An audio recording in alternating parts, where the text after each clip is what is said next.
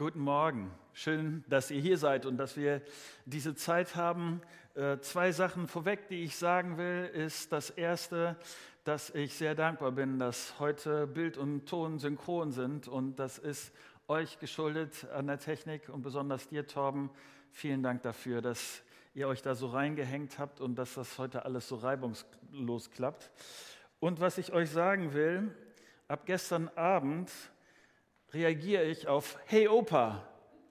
Äh, von daher, ähm, ja, das, ähm, das ist äh, etwas, was uns äh, sehr freut als Familie. Äh, Leo James van der Velde ist geboren äh, und von daher ist die Familie noch ein bisschen größer und wir sind sehr glücklich darüber. Ähm, Nico und Lilly werden euch wahrscheinlich in den nächsten vielleicht nächsten Sonntag kurz ein Bild zeigen, damit ihr euch das vorstellen könnt. Mama geht's äh, gut, ist alles gesund und Sohn auch. Und von daher ist alles prima. Ja, ich würde gern mit uns starten und mit uns beten. Und wenn das geht, dann steht doch mit mir auf.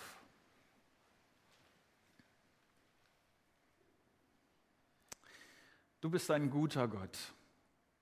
Und ich danke dir dafür, dass dass du es mit mir und mit uns zu tun haben willst, dass du uns nahe sein willst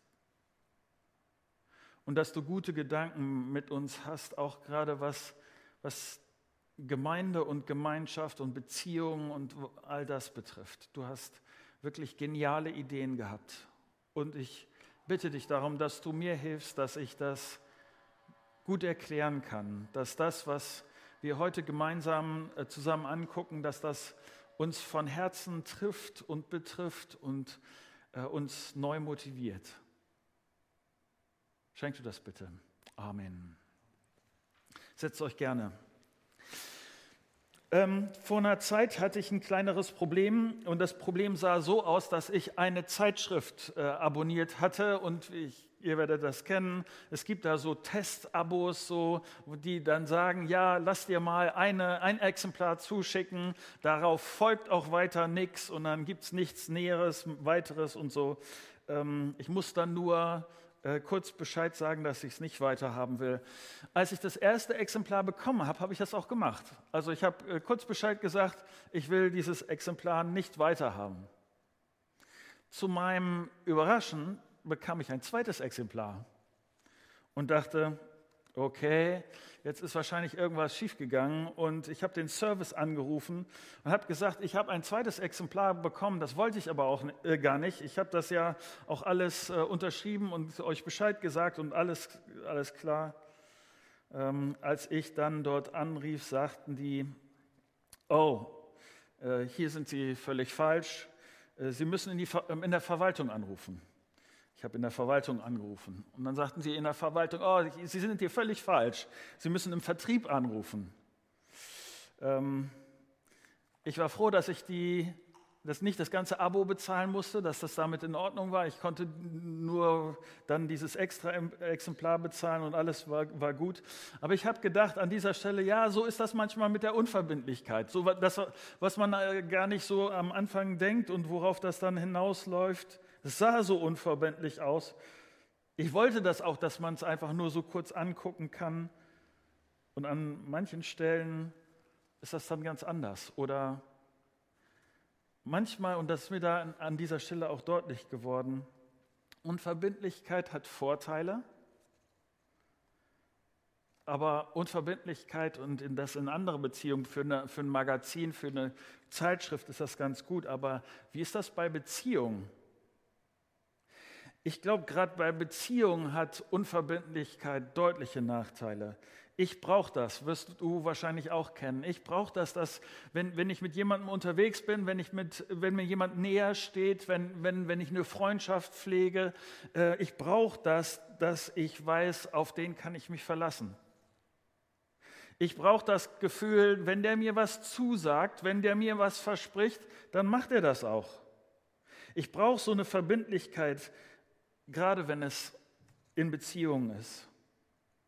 Und das ist etwas, wenn, wenn so Christusgemeinde, wenn wir über Christusgemeinde nachdenken. Letzte Woche hatten wir den ersten Wert, das Verehren. Heute haben wir diesen zweiten Wert, das Verbinden, was, was mehr das Miteinander betrifft. Dann ist das, gerade in der Verbindlichkeit, ist das ein spannender Begriff. Miteinander in der Gemeinde verbunden zu sein. Und wovon ich heute Morgen rede, ist, das ist nicht mein besonderes Bedürfnis als Pastor, so dass ich denke, ich hätte gerne alle meine Schäfchen zusammen und dass wir so ein bisschen kuscheln alle miteinander oder so. Äh, was ich will, ist, dass du heute Morgen verstehst, was, was, was Gottes Idee von dem Ganzen ist, wie er sich das Miteinander vorgestellt hat. Auch das Miteinander in der Gemeinde, was seine Perspektive von Gemeinde ist. Vielleicht bist du bei einer ich bin bei einer Zeitschrift noch in der Probephase. Du hast die Christusgemeinde in den letzten Wochen kennengelernt und du wirst erstmal checken, so gucken, so erstmal aus einer unverbindlichen Distanz das angucken und das ist völlig in Ordnung.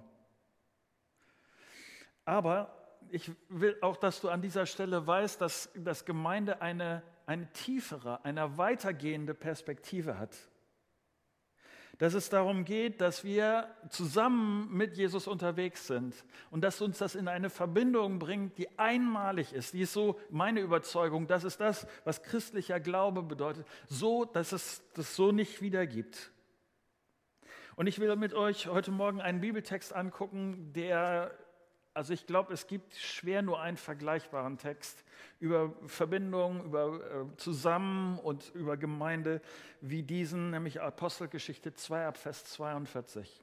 Ihr müsst euch vorstellen, das sind die ersten Momente von christlicher Gemeinde. Jetzt geht's los, jetzt startet das Ganze. Und dann wird über diese erste Gemeinde Folgendes gesagt, Apostelgeschichte 2 ab Vers 42.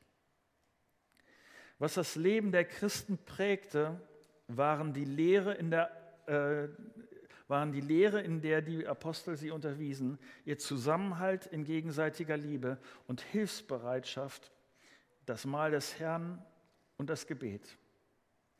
Jedermann in Jerusalem war von einer tiefen Ehrfurcht vor Gott ergriffen und durch die Apostel geschahen zahlreiche Wunder und viele außergewöhnliche Dinge. Alle, die an Jesus glaubten, hielten fest zusammen und teilten alles miteinander, was sie besaßen. Sie verkauften sogar Grundstücke und sonstigen Besitz und verteilten den Erlös entsprechend den jeweiligen Bedürfnissen an alle, die in Not waren. Einmütig und mit großer Treue kamen sie Tag für Tag im Tempel zusammen. Außerdem trafen sie sich täglich in ihren Häusern, um miteinander zu essen und das Mahl des Herrn zu feiern. Und ihre Zusammenkünfte waren von überschwänglicher Freude und aufrichtiger Herzlichkeit geprägt. Sie priesen Gott bei allem, was sie taten und standen beim ganzen Volk in hohem Ansehen. Und jeder Tag und jeden Tag rettete der Herr weitere Menschen, sodass die Gemeinde immer größer wurde. Ich möchte mit euch ein paar Stichworte angucken, die für mich bezeichnend sind für das, was die ersten Christen hier erlebt haben. Das erste habe ich genannt verbindliche Lehre. Ich weiß nicht, wie du den christlichen Glauben kennengelernt hast, aber beim christlichen Glauben komme ich nicht weit, und ich sage das jetzt sehr platt, wenn ich mein Hirn nicht anschalte, wenn ich nicht nachdenke, wenn ich nicht überprüfe, wenn ich nicht versuche zu verstehen. Und diese ersten Christen in dieser Gemeinde haben genau das getan. Sie haben sich getroffen, um gemeinsam zu verstehen. Wie ist das mit Jesus gewesen? Was hat er gesagt? Ist er wirklich der Sohn Gottes, der auf diese Welt gekommen ist, um den Weg zu Gott frei zu machen? Sein Sterben macht wirklich Vergebung möglich? Wenn ich an Jesus glaube, dann gehöre ich tatsächlich zur Familie Gottes. Ist Jesus wirklich auferstanden und kann ich jetzt mit ihm leben, selbst wenn ich ihn nicht sehe? Ihr Jünger, ihr Apostel, ihr seid dabei gewesen. Ihr habt das Ganze hautnah begleitet, über all diese Monate mit Jesus zusammen. Äh, sagt uns, was der christliche Glaube wirklich bedeutet. Und die Leute wollten das wissen. Sie wollten wissen, welche Basis hat das, wenn ich Jesus vertraue. Und deshalb ist das, was hier passiert, sehr typisch für, für Leute, die anfangen an Jesus zu glauben, nämlich, dass sie sich regelmäßig treffen, dass sie sich regelmäßig mit der Bibel beschäftigen, dass sie sich regelmäßig ähm, das vor Augen halten, was Jesus will. Und sie haben ihre Fragen gestellt, wollten, wollten, waren neugierig, wollten verstehen. Und das, was die Apostel ihnen von Jesus erzählt haben, war verbindlich, es war belastbar und es war zuverlässig. Die Leute konnten das nachprüfen. Ich, ich bin nicht dabei gewesen, aber ich stelle mir das so vor, dass, dass die Leute gesagt haben, die Apostel gesagt haben, wir haben das wirklich gesehen, dass Jesus aufgestanden ist. Aber wenn du mir nicht glaubst, ich kann dir hier eine Liste geben von Leuten, geh zu denen hin, die haben das alles so erlebt, frag nach, klär das.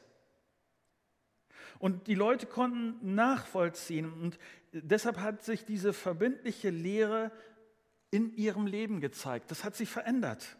Ihr Vertrauen zu Jesus ist tiefer geworden. Zwei Dinge, die mir wichtig sind, möchte ich an dieser Stelle dazu sagen. Christusgemeinde, dies ist ein Ort, wo man fragen kann, wo man seine Zweifel äußern kann, wo man seine Schwierigkeiten mit dem christlichen Glauben äußern kann. Und Christusgemeinde, derjenige, der Fragen stellt, der Zweifel äußert, der ist nicht deshalb gleich ein Problem. Der ist auch nicht deshalb gleich seltsam. Hier sind Leute sehr willkommen, auch wenn sie an Dingen zweifeln, auch wenn sie Fragen haben, auch wenn sie Dinge anders sehen. Mein zweiter Gedanke an dieser Stelle.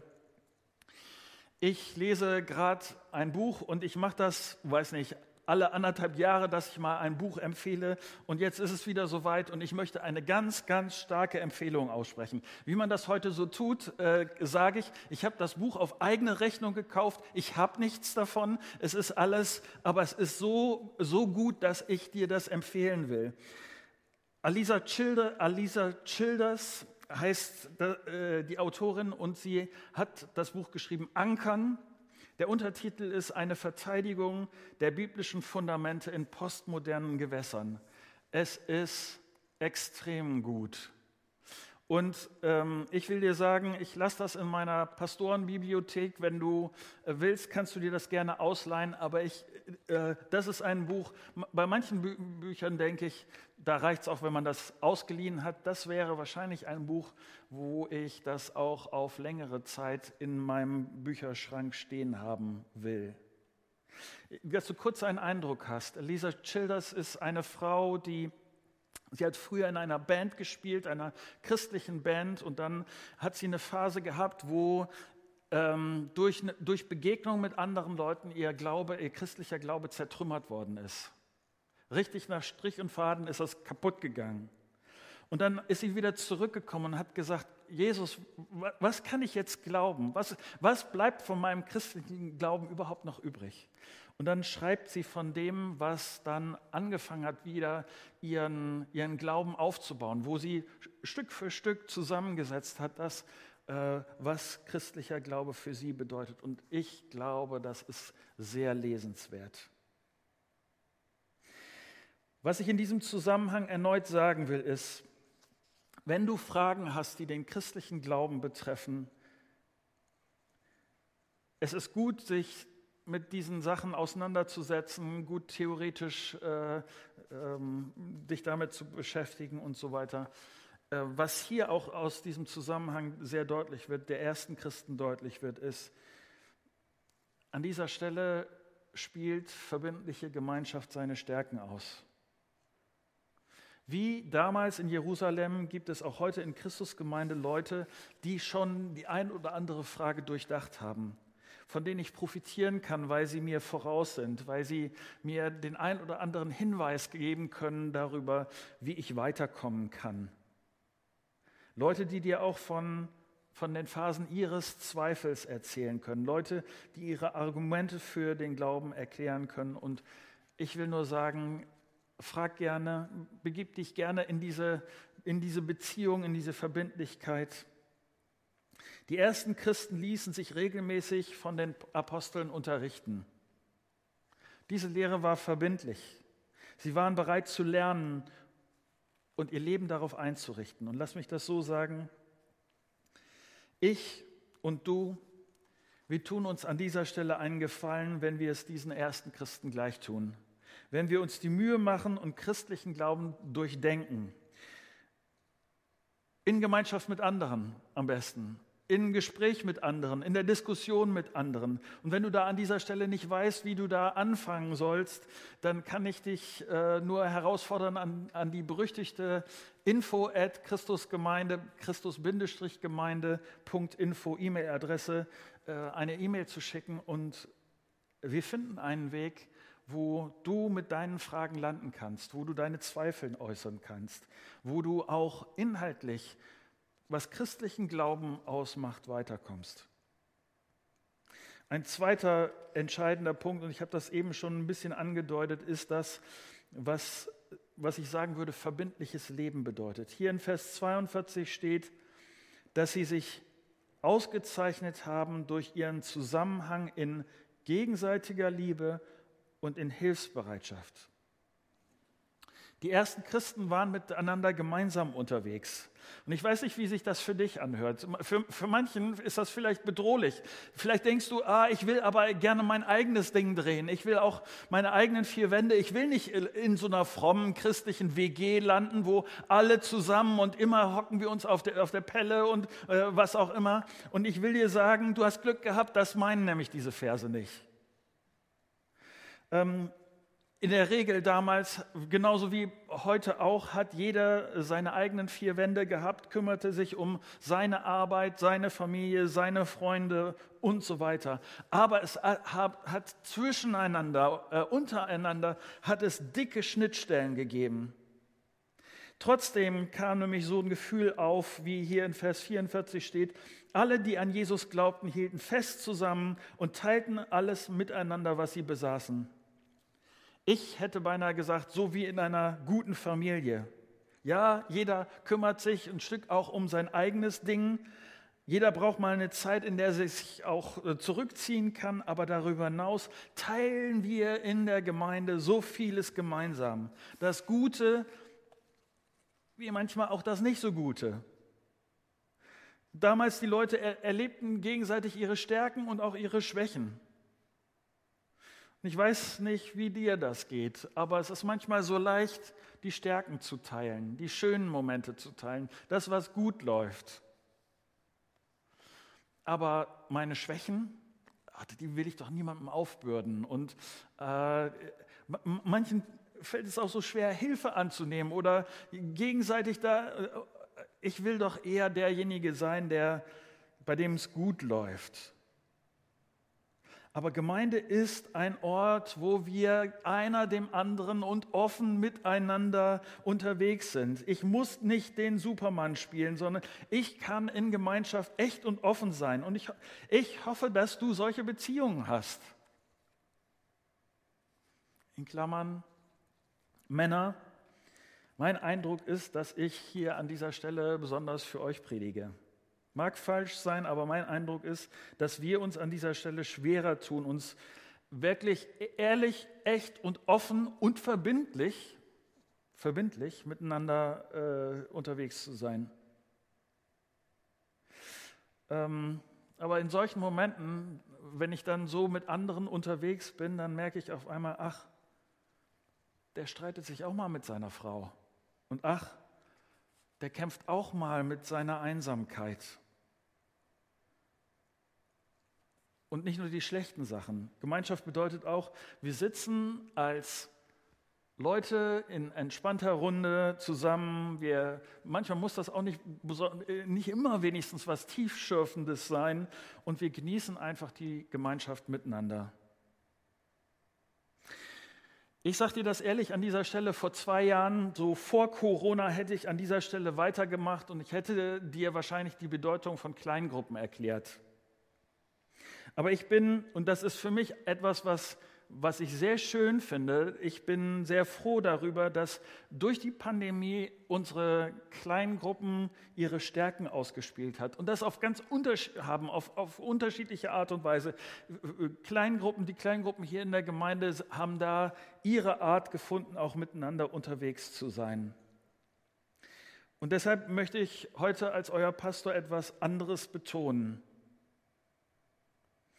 Ja, es ist nett, von zu Hause aus den Gottesdienst der anderen zuzuschauen.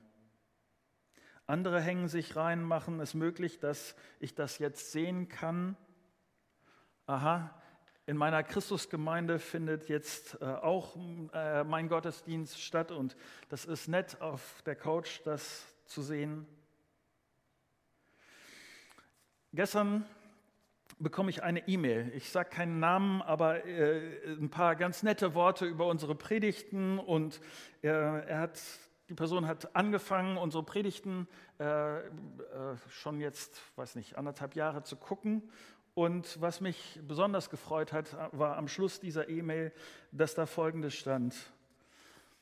Jetzt wird es Zeit, vorbeizukommen. Ich habe euch aus der Ferne kennengelernt und jetzt will ich bei euch im Gottesdienst sein. Deshalb will ich das an dieser Stelle nochmal sehr, sehr ausdrücklich sagen. Du schaust uns schon eine ganze Zeit zu, online zu. Du bist äh, vielleicht schon auch Teil der Gemeinde und hast jetzt eine ganze Zeit lang äh, aus der Distanz verbracht. Ich sage dir, es wird Zeit, wieder live zu werden, wieder dabei zu sein im Gott, Gottesdienst. Morgens hier in Walle, im Viertel, in der Fahr, in Hesel, hoffentlich in den nächsten Monaten in, in Lilienthal oder eben abends hier in der Spätschicht. Vielleicht denkst du, Marco, wann, wann, sagst du jetzt endlich was aus diesem Vers, bei diesem Gliederungspunkt, endlich was über, über dieses, dass sie ihren Besitz verkauft haben und dass sie so mit, als Kommune gelebt haben und, und was, und so wie das hier in diesem Vers steht. Und natürlich ist es so, und das ist der Gedanke hier, dass ich in Gemeinde nicht zuschaue, wenn es dem anderen schwierig geht. Dass es darum geht, ich kann doch nicht in Gemeinschaft zusammen sein und dann, dann, dann schauen, wenn der andere in Not ist. Da kann ich noch nicht sagen, oh, ich, äh, alles Gute dir und ich, ich bete für dich und äh, was auch immer. So, so kann das doch nicht laufen. Ich bin froh darüber, jetzt, wenn man gerade, ich saß gestern neben einem, der jetzt äh, einige Tage äh, bei der Flutkatastrophe gewesen ist und dort äh, Dreck geschippt hat und, und so weiter. Da kann man doch nicht zugucken, sondern da muss man sagen, hier, das ist etwas, wenn ich die Möglichkeit habe, da fahre ich hin und helfe den Leuten. Oder hier in der Gemeinde, da sehe ich jemanden und dann kostet das ein paar Euro, damit derjenige vorwärts kommt. Ja, natürlich mit anpacken. Und auch wenn das mein Portemonnaie bedeutet an der einen oder anderen Stelle. Und was mich dabei äh, zuversichtlich, fröhlich stimmt, ist der dritte Gedanke, der hier sehr deutlich ist, dass verbindlich unterwegs sein bedeutet auch verbindlich feiern. Vers 46 steht, einmütig und mit großer Treue kamen sie Tag für Tag im Tempel zusammen Außerdem trafen sie sich täglich in ihren Häusern, um miteinander zu essen und das Mahl des Herrn zu feiern. Und ihre Zusammenkünfte waren von überschwänglicher Freude und aufrichtiger Herzlichkeit geprägt. Mit großer Freude, mit aufrichtigem Herzen, gemeinsam beim Essen. Wo denn sonst? Essen ist ein Punkt, wo man einfach Gemeinschaft feiert, wo man den anderen besser kennenlernt, vielleicht schon vorher in der Küche zusammen brutzelt und miteinander schnackt und dann teilt man Sachen, Vorlieben, ah, du magst das und ja, das wusste ich auch noch nicht von dir und ich habe das schon äh, vor drei Jahren kennengelernt, weil das und das ist gewesen und so. Versteht ihr, das ist, das ist ein Kern von gemeinsam unterwegs sein, von Verbindung. Und das ist das, was die ersten Christen uns vorgemacht haben. Mit großer Freude sagt, Lukas schreibt ja diesen Bericht, schreibt er das hier. Ich weiß nicht, wie das bei dir ist. Wann hast du das letzte Mal Leute zu dir zum Essen eingeladen? Hast das riskiert, vielleicht sogar Leute einzuladen, die du nicht kennst oder nicht so gut kennst? Das ist das Kennzeichen von diesen ersten Christen, dass sie Zeit verbracht haben miteinander. Und Jesus war dabei Zentrum dieses Miteinanders, dieses also man kann sich ja dann auch über Werder Bremen hat äh, gestern verloren und ich mag äh, Knoblauch nicht so gerne oder was auch immer, kann man sich dann unterhalten. Aber ich bin mir sicher, bei dem, was bei der Dynamik dieser Verse, dass hier sehr deutlich wird und dass jemand gesagt hat, und ich habe das gestern mit Jesus erlebt. Hast du das schon, schon gehört? Oder ich habe dafür gebetet und das ist passiert. Und ich habe mit demjenigen über Jesus gesprochen und der hat das verstanden und hat gesagt, das will ich auch. Und der ist Christ geworden. Das ist was, wo, wo sich Gemeinschaft zeigt und wo, was, was die Leute verbunden hat miteinander. Gott mittendrin in der Gemeinde und in meinem Zuhause. Ich weiß nicht, wie das dir geht, aber manchmal ist das so ein, gibt es eine künstliche Trennung von, wenn ich in der Gemeinde im Gottesdienst bin, dann rede ich frommes Zeug. Und dann bin ich zu Hause, dann rede ich, was ich denke, was normal wäre. Und ich sage dir, das ist nicht normal. Wenn Gott dabei keine, keine ganz normale Rolle spielt, weil er Zentrum deines Lebens ist, wenn du nur die frommen Sachen in der Gemeinde erzählst, dann, dann stimmt irgendwas nicht. Für mich ist dieses Feiern auch ganz starker Ausdruck äh, in unseren Feierabenden. Deshalb heißen sie so, Feierabende, weil wir Jesus feiern. Und ich, ich äh, kannst du dir vorstellen, bei diesem Punkt und bei, was, bei dem, was ich jetzt bis jetzt gesagt habe, dass wir nicht essen können, ist für mich ein Drama. Das ist etwas, worauf ich mich freue, dass das irgendwann wieder möglich ist und dass wir vor unserem Feierabend uns wieder treffen können und gemeinsam essen. Ich sage euch das hier in Bremen, weil das ist etwas auch zum Mitfreuen. Donnerstag hat Hesel seinen Feierabend und ich freue mich sehr auf diese Zeit mit äh, den Leuten in Hesel zusammen. Das wird sehr schön sein. Gemeinsam auch Abendmahl zu feiern, sich zu erinnern daran, dass Jesus für uns gestorben ist und ähm, unser Leben in Ordnung gebracht hat. Ein viertes, verbindliches Beten. Wenn Gott in seiner Gemeinde lebt, wenn, das, wenn Jesus derjenige ist, der, der uns verbindet, dann wird das Reden mit Gott, dann wird Gebet einen erheblichen Stellenwert haben. Wenn Gott in der Gemeinde lebt, dann ist es ohne Beten, ohne Reden mit Gott, ist Gemeinschaft nicht vorstellbar. Gebet drückt Vertrauen Gott gegenüber aus, dass ich weiß, dass ich meine Begrenzungen habe, aber dass er viel größer ist als das. Gott ist längst noch nicht am Ende, wenn ich schon am Ende bin. Und ich bin dankbar für die Momente, wo sich in der Christusgemeinde diese Beziehung zu Gott im Gebet ausdrückt, im persönlichen Leben, wo Leute ihre persönliche Zeit haben, wo sie, wo sie Gott ähm, das sagen, was sie beschäftigt. In den Kleingruppen, ein wesentlicher Teil von unseren Kleingruppentreffen ist, dass wir mit Gott reden, dass wir beten. Es gibt extra Gebetstreffen in Christusgemeinde und da verbringen wir nur eine Zeit rein damit, mit Gott zu reden. Wie sollte eine Beziehung, eine Beziehung zu Gott auch anders aussehen, als dass wir Zeit verbringen, damit mit ihm zu reden?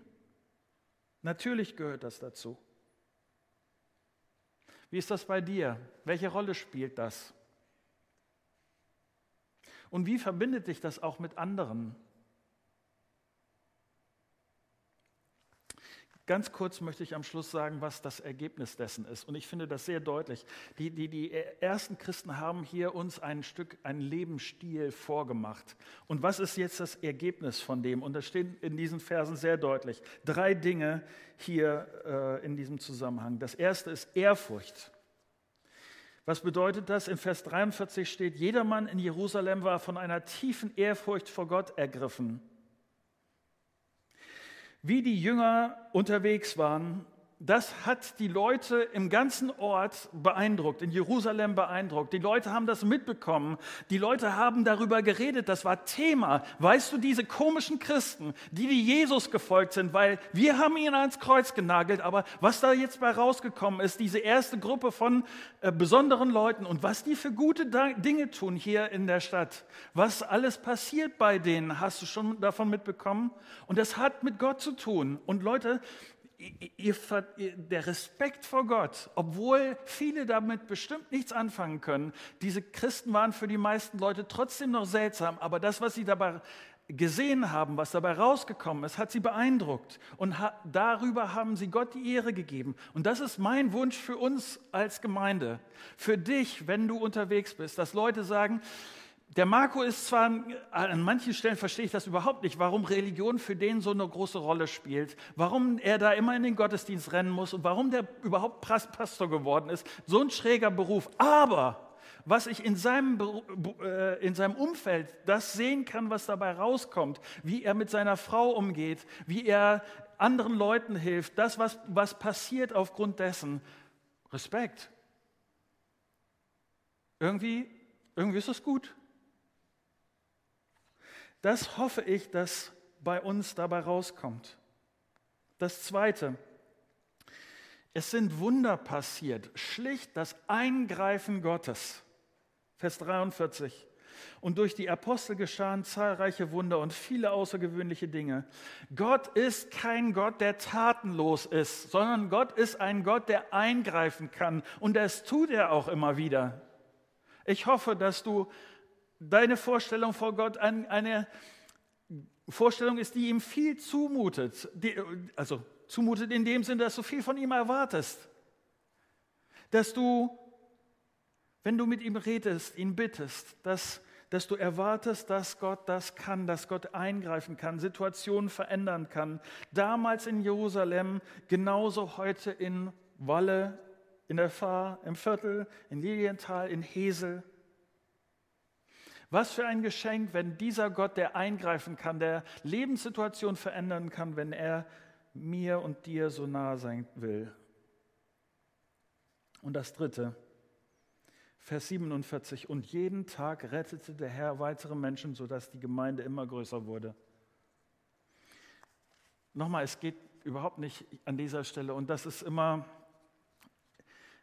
ähm, immer wieder ein Argument, mit dem ich mich auseinandersetzen muss, ist die Frage von, geht es denn um große Gemeinde? Geht es um Zahlen?